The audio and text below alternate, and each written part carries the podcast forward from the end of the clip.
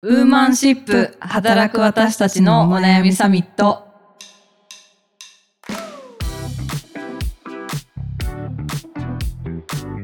皆さんこんにちはニュースピックス 4E の中道香織です同じくニュースピックス 4W の川口愛です。この番組はニュースピックス 4E がお届けする次世代を担う女性がリーダーとしての一歩を踏み出せるように女性に関する主要ニュースやリアルなお悩みについて語り合う番組ですはい、今週もよろしくお願いします。はいよろしくお願いします今週もねあの引き続きゲストにお越しいただいております、はい、えーノートディレクターでポッドキャスト番組どんぐり FM のパーソナリティ成宮剛さんですよよろしくお願いします。よろしくお願いしまろしくお願いします先週に引き続きいい声ですね。いや、また呼んでいただきありがとうございます。ありがとうございます。はい。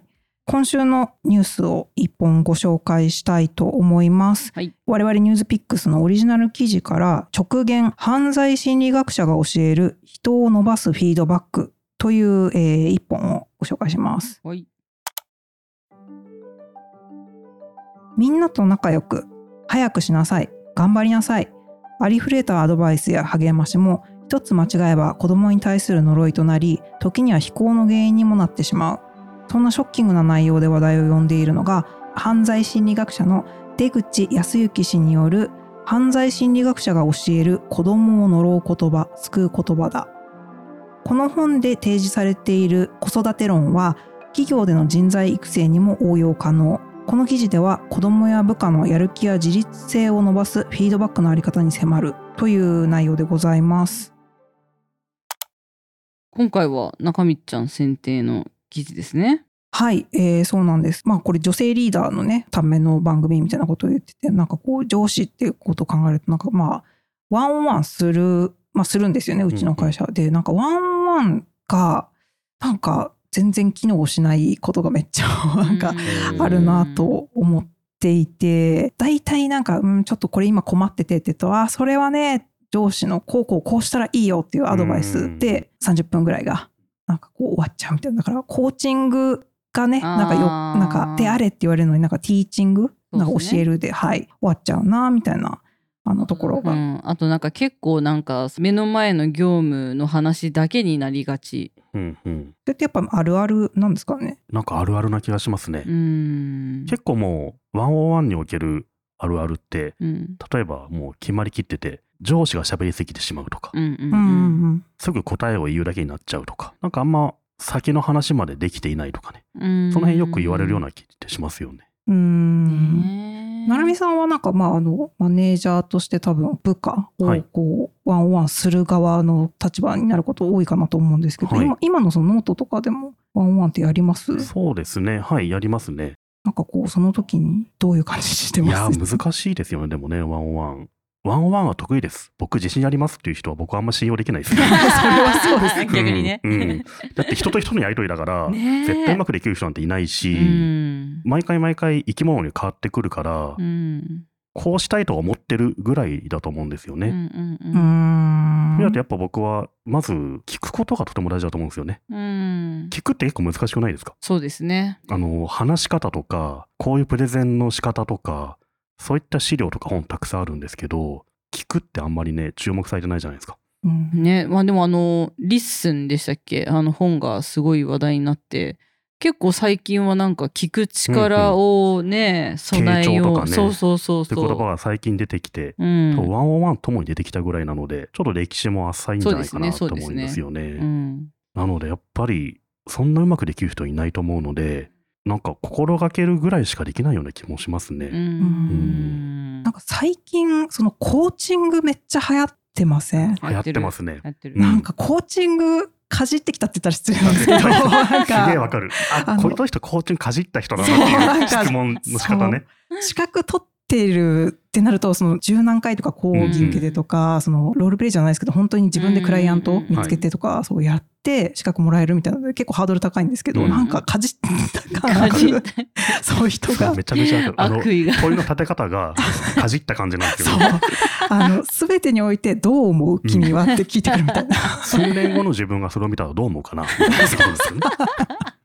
かじってる人あるある。それなぜ僕はそういう人分かるかというと僕もかじったんですよ。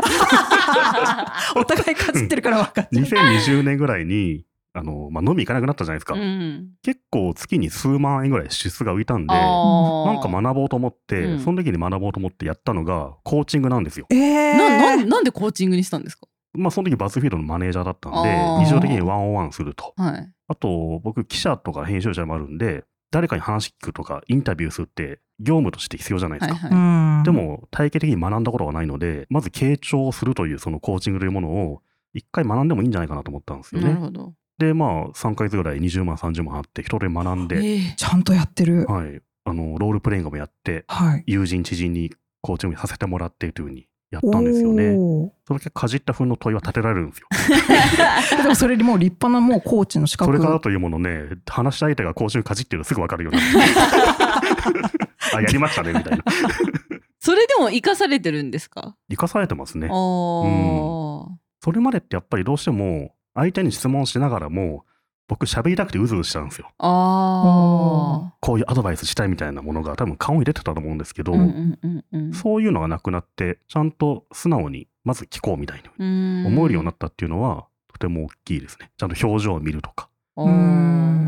相手が喋り出した時一瞬息吸うじゃないですか。うんそういうとこちゃんと見てまだ何か言いたそうじゃないかなとかえーまだ言葉が出てくるんじゃないかなみたいなのをちゃんと見れるようになりましたね。すごいえー、コーチング受けたくなりました、今の聞いて。結構いいですよ、かじると。かじる人 でもこれ、インタビューの場でも生きてて、例えば、良くないのって、まだ向こうは喋りたそうなのに、質問継ぎ出しちゃうとすごい良くないじゃないですか。ありますね、たまに。とても大事な言葉が出なかったんじゃないかって思う時ってありますあよね。んそういう時に、ワンテンポ我慢できるのがあって、それはすごいよかった。仕事にも行きましたね、それは。えー記事作るというところで。えー、なんかこう沈黙をちゃんと読むみたいな、沈黙を、あのー味わえるというか、楽しめるるようになりましたね。うん。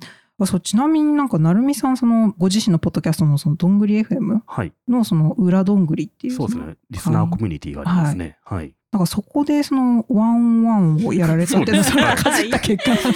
意味わかんないリスナーとワンワンってめっちゃ意味わかんないなと思ってたんですけど僕のやってるポッドキャスト、あの、ロングリエヘムってあるんですけど、はいはいまあ、有料コミュニティがあって、この会員になってくれた方は僕とワンオンワンできるという、まあ、有料特典があるんですけど、うんうんもう、あらゆるリスナーさんとオンラインで30分1時間喋ったりしたんですけどね、すごい楽しいですよ。どういう感じなんですか？だってそのリスナーさん側は別に同じ会社でもなくて、ね。属性もねよくわからない形でワンオンワンをし始めるわけですからなんかもうその人によって全然違う流れになりますよね。全然違いますね。なんか今日話したいことありますか？っていうふうに聞いて、うん。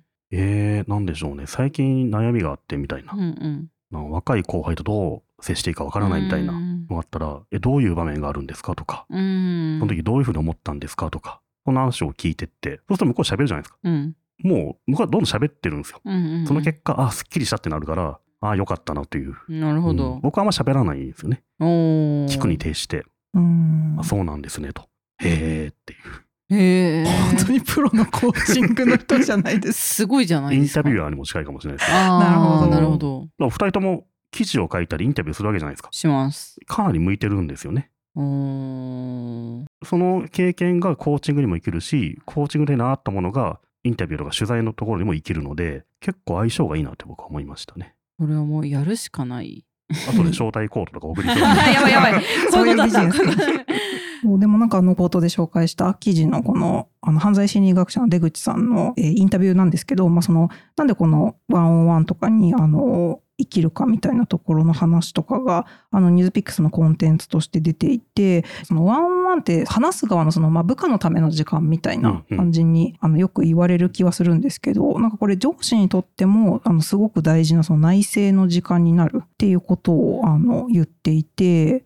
なんかそれが結構ね、あ意外な視点だなというか、なんか上司もそれ、相手にフィードバックをすることによって変わるっていう、んあの、お互いの成長機会になるんですっていう話をしていたので、ワンオンワンね、有効に使いたいなとか。だからその自分にとっても学ぶ機会になると思って挑むっていうことが重要なのかもしれないよね。うー。うんん、そのなんか何か教えてあげようとか、うんうんうんそういうことじゃなくて何かねその人と話をすることによって自分もその人の悩みに心を寄せることで新しく気づくことがあるみたいな。うーん。そうなんかでも多分今は別になんかあれこれ言えるけどなんかついなんか私もなんか毎回このそれこそコーチングかじったりとかしたので なんかそのなんとなくこう自分のこう話をしていこうみたいなマインドでいくんですけど、なんか大体30分で20分ぐらい上司喋って終わっちゃうそれはねごめん上司が悪いよ。あそう。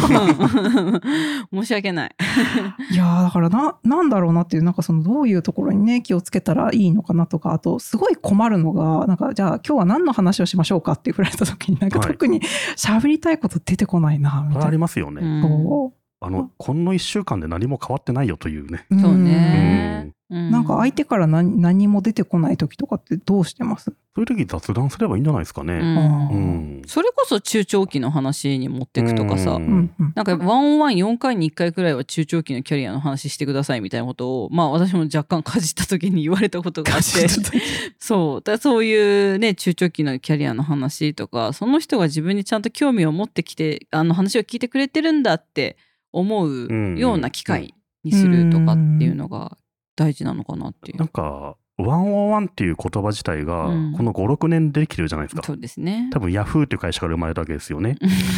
それまでは多分、個人面談っていう形でやってたわけですよね。うんそれがワンオンワンっていう名前付けられて、あたかも学問として確立されたかのようになって、いろんな書籍が出て、方法論出て、なんかみんな悩んじゃってるけど、ね、頻度も多くなってね。そう多くなって1週間2回になっちゃって、でももともとあったわけじゃないですか多分上司と部下の個人面談は。うん。うんでそういう時って何が必要かっていうとちゃんちゃんと上司はあなたのこと見てますよっていうふうに伝えた方がいいと思うんですよね。その基本は多分変わってないので、うん。なんかワンオンワンって言葉に踊らされてる感もあるなっていう気もしますね。ワンオンワンだからこうしなきゃみたいな肩に力入っちゃってんじゃないかなっていう。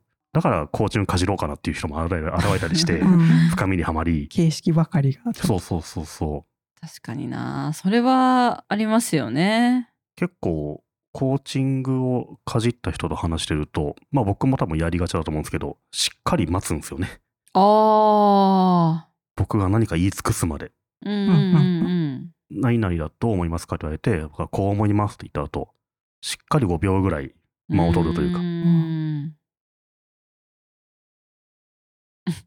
じゃあ次はですね。い い今出してきたなっていう。その間は、うん。やっぱりまあその言い足りてないことはないかっていうところの間ってことですよね。そうですね、ううんん。うん。結構人ってこうやって無言で見られるとあ次出さなきゃと思ってわかる。何気にもう一言二言出てきちゃうんですよね、ううん。ん。それを絞り出そうとしてるっていう。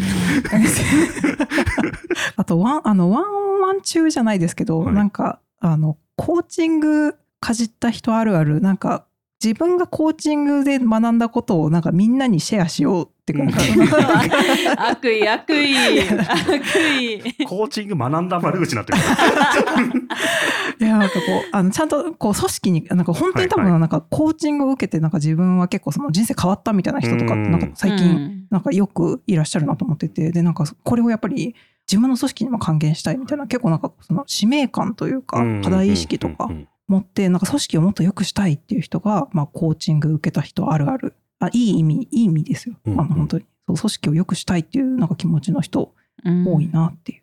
まあ、これなんかね愚痴ですけどなんか業務において例えば MBA 取ろうじゃなくて、うんコーチング学ぼうに行く人ってちょっとスピリチュアルなんですよね。おー学ぶのはやめとこうかな。僕はコーチングの手法というものをエッセンスみたいなものを仕事に生かすことはできると思うんですけどコーチングというもので独立してやろうとはあんま思わなかったですね。うんなんかすごい嫌な予感がして。うん確かになんかこう実体のなさみたいなのがね、うんあるからおっしゃる通りそのね自分のそのビジネスで割としっかりこう手触り感持ってやっていきたい場合は別に MBA 取るだのなんか資格取るだの、うんそういうことだけどなんかちょっとねその辺が実態がつかめない感みたいうんうなんところで、で結構しかもなんて言うんですかこうテストとかそういうところとかもなんか何級とかなんかそういうことがあるわけでもないみたな。ないく、ううんん割とふんわりしてるんですよ。ね。うん、なんかまあ相手が満足してくれたらまあそうです成ね。立しちゃう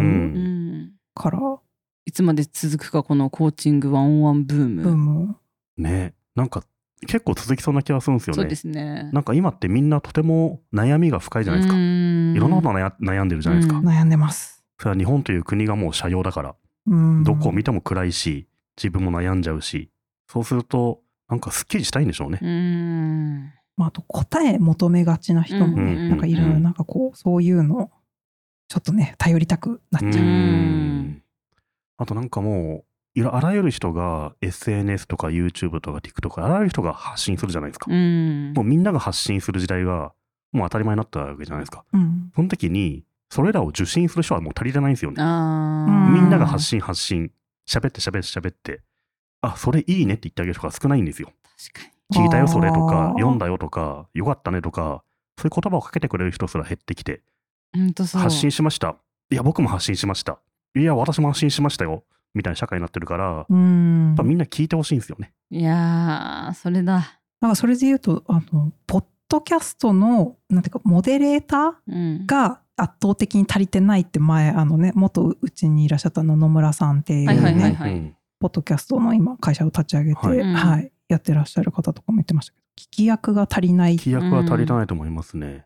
聞いてほしいとか自分の意見をもうちょっとこうねちゃんと受け止めてほしいみたいなマインドの時は確かにあるかも。いやそれは絶対そうだと思うあとなんかやっぱりティーチングってこう答え誘導しようとしたりとかしちゃうからうん。そういうことじゃなくてちゃんとその人の自発性で話すようにしないと結構そのもうそもそもさ関係性にさもう上下みたいなのがあるわけじゃん。上司がいて部下がいて。で上司にこうじゃないこうじゃないって言われるとあそうかもそうかもってやっぱ思っちゃううん。こともあったりすると思うんでなるべく誘導しないみたいうんうなん。こととか、うん。そういうのもなんか私がねやるときは結構意識してやってたりとかあとなんかすぐこうな何かの答えを出したがる癖がありましてでも答えがなくてもいいんだっていう答えがない状態でなんかずっと対話し続けようかみたいな。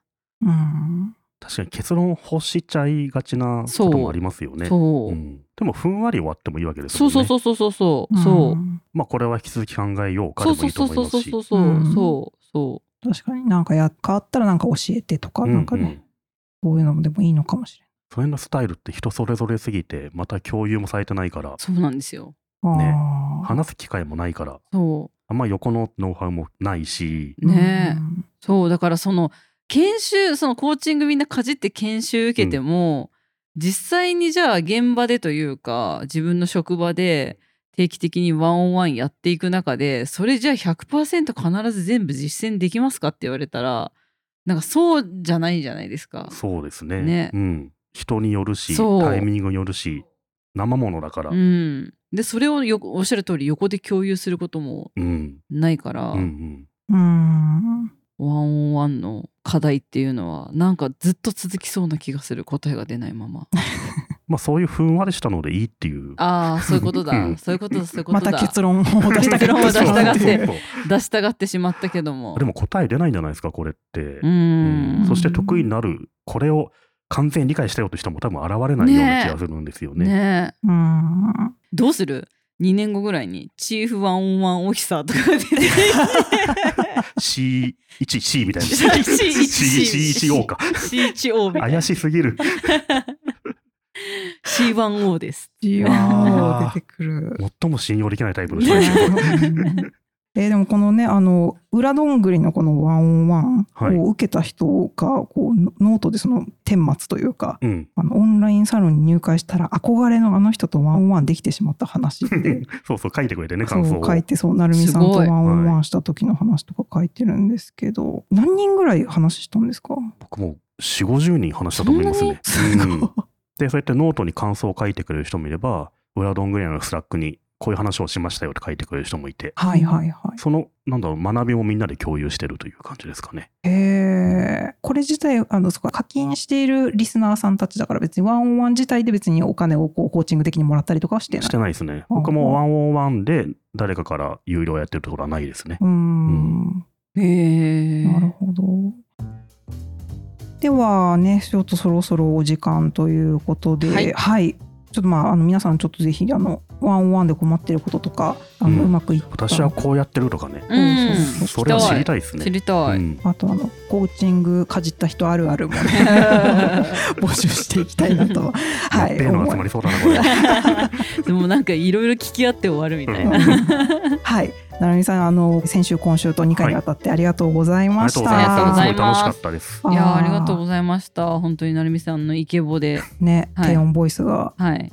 ぜひね、また出てほしいってお便りがあれば、そうですね。また呼んでもらえるかもしれないので、はいもちろんです、はい。もちろんです。はいそうですね。そんなあのお便りも含めて我々絶賛感想を募集中でございます。はい。はい、概要欄にフォームを載せておくので、えっと、そちらにお送りいただくかもしくは、えっと、ツイッターで「ハッシュタグウーマンシップ」でも感想をつぶやいていただけると嬉しいです。はい。ちょっとあの今週はね女性という感じのネタではないというかなんかもう上司部下あるあるな感じだったんですけど普段はまああの女性に関する主要ニュースだったりリアルなお悩みについてまあこんな感じであのゲストもお呼びしながら語り合っていきたいと思いますのではい引き続きよろしくお願いします。はい、はい、ではまた来週ありがとうございました。ありがとうございましありがとうございましたた